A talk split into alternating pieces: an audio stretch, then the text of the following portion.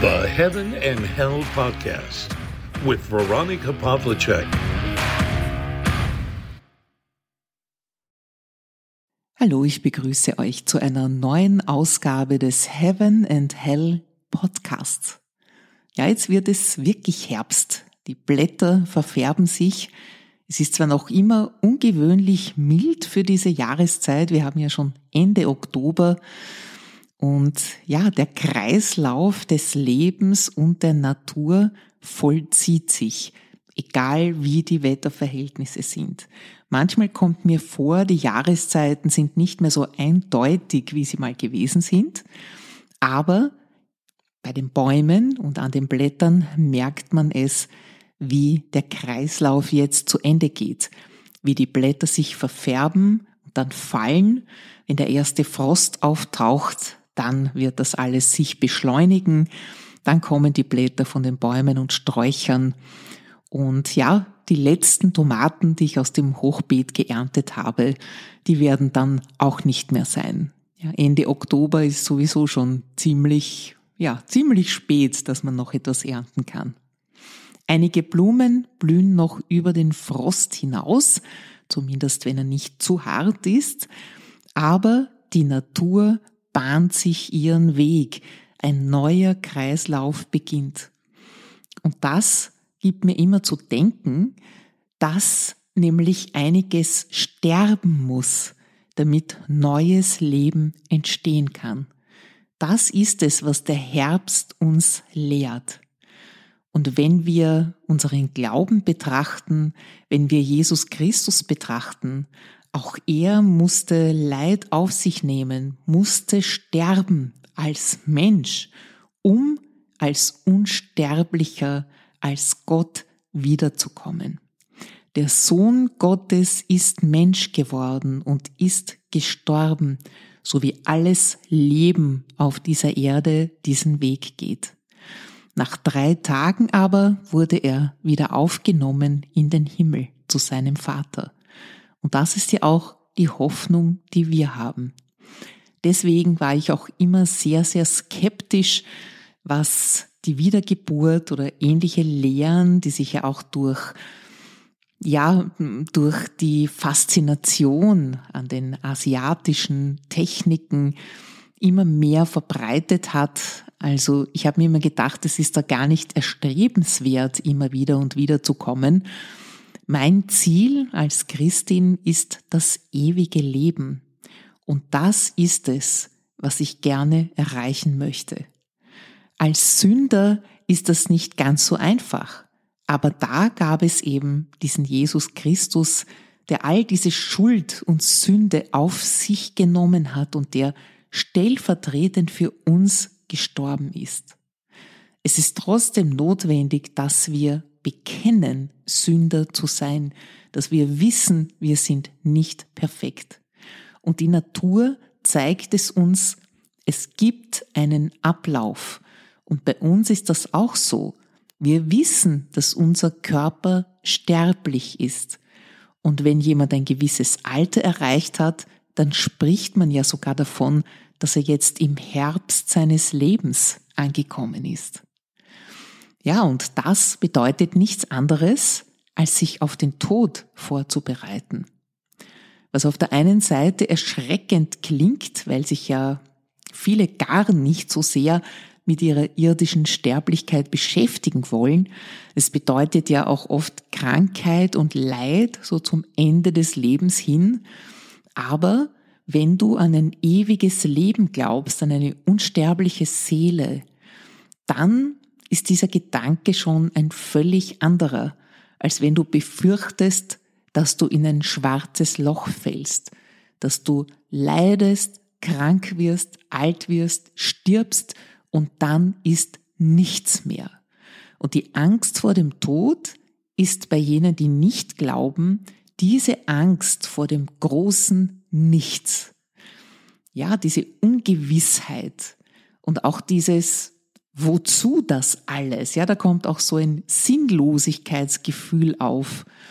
Für mich war immer schon klar, dieses irdische Leben, das ist nur ein Teil von uns. Es kann nicht alles gewesen sein. Also das habe ich schon ja von Kindesbeinen an geglaubt, als ich noch gar kein großes Wissen über Dinge hatte. Und wissenschaftlich beweisen lässt es sich ja auch nicht, denn da kommt der Glaube ins Spiel.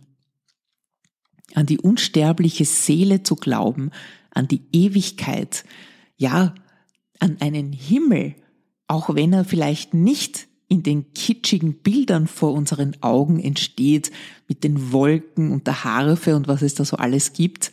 Für mich bedeutet es Gott Nähe für immer und eine unsterbliche Seele für immer, unbelastet von Sorgen, von Ängsten, von Nöten, die wir in dieser irdischen Welt haben. Auch hier erwische ich mich immer wieder dabei, dass ich nicht in diesen göttlichen Zeitplan vertraue. Und immer wenn ich als Mensch versuche, in diesen Zeitplan einzugreifen, dann geht irgendetwas schief. Ich kann es nicht beschleunigen. Ich muss manchmal Dinge einfach hinnehmen, so wie sie sind, und Gott bitten, mich auf den Weg zu bringen und mir die weiteren Schritte zu zeigen, die ich selbst noch nicht sehen kann. Und erzwingen kann man ja gar nichts. Manchmal muss man sich auch in Geduld üben. Und was sind denn unsere paar Jahre hier auf Erden schon verglichen mit der Ewigkeit? Wenn wir das in Relation setzen, dann fällt es uns auch leichter, Geduld zu haben und Dinge nicht trotzig beschleunigen zu wollen, die eben ihre Zeit brauchen. Ja, die Natur kann auch nicht sagen, ich möchte jetzt aber die Blätter im Frühling fallen lassen, weil das möchte ich jetzt so haben.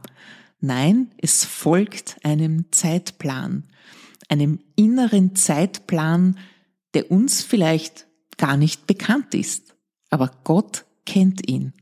Und im Nachhinein betrachtet ist das ja alles sinnvoll. Es ergibt Sinn. Selbst Dinge, die uns gegen den Strich gehen, wo wir lieber etwas anderes hätten, entpuppen sich im Nachhinein oft als Segen. Und dann erkennt man erst, warum etwas so gekommen ist. Und dass Gottes Plan vollkommen war und er viel weiter gesehen hat, ja, wie er halt, wie er es halt mit seinem göttlichen Blick kann, als wir Menschen. Wir haben ja keinen allzu großen Horizont. Und selbst das, was uns gegeben ist, wenn wir die Hirnforschung betrachten, nützen wir ja nur zu einem Bruchteil. Es wird spannend zu sehen, ob wir das noch schaffen, uns da ein wenig weiterzuentwickeln.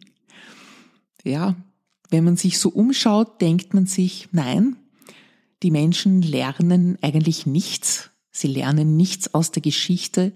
Es wiederholen sich Vorgänge immer und immer wieder, aber nicht nach einem vorgegebenen sinnvollen Zeitplan, sondern die Katastrophen und alles, was man falsch machen kann. Ja, man soll ja aus Fehlern lernen.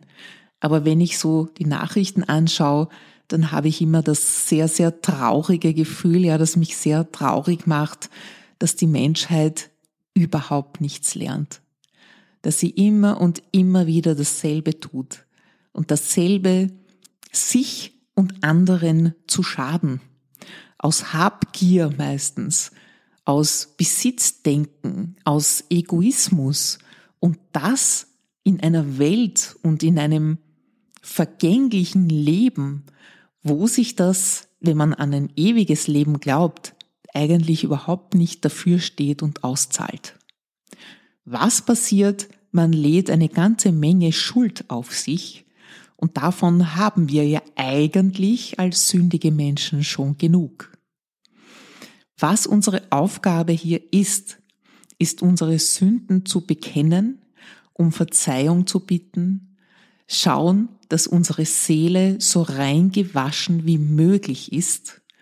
Jesus Christus hat es mit seinem Blut möglich gemacht damit wir gut vorbereitet sind, wenn diese Zeit hier auf Erden zu Ende geht. Damit wir, ja, nicht kalt erwischt werden, sollten wir am besten täglich darauf vorbereitet sein. Das hört sich jetzt dramatisch an, aber wir wissen es nicht. Erst jetzt habe ich wieder von Menschen erfahren, die in sehr, sehr jungen Jahren, jünger als ich, viel jünger als ich, zum Beispiel an Krebs gestorben sind. Bei manchen kündigt sich das etwas an, da weiß man, da gibt schon einen längeren Leidensweg, aber bei anderen ist es auch sehr, sehr plötzlich. Wir wissen es also nicht. Und deswegen, ja, immer wieder mein Appell, schau, dass du so gut wie möglich darauf vorbereitet bist. Durch diese Vorbereitung verbringst du auch deine irdischen Tage in viel größerem Frieden, ohne Schuldgefühle, ohne schlechtes Gewissen, zumindest weitgehend.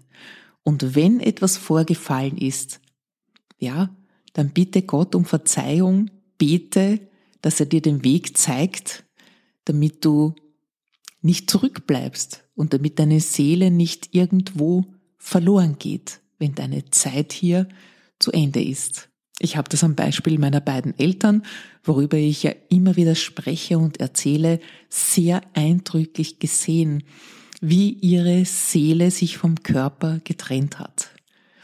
Und ich habe auch schon vorher keinen Zweifel gehabt, aber das war für mich noch, ja, vielleicht kein wissenschaftlicher, da gibt's sehr viele Streitgespräche darüber, aber für mich war es der Beweis, dass es die unsterbliche Seele gibt und dass nur die sterblichen Hüllen, wie man das so schön nennt, zurückgeblieben sind.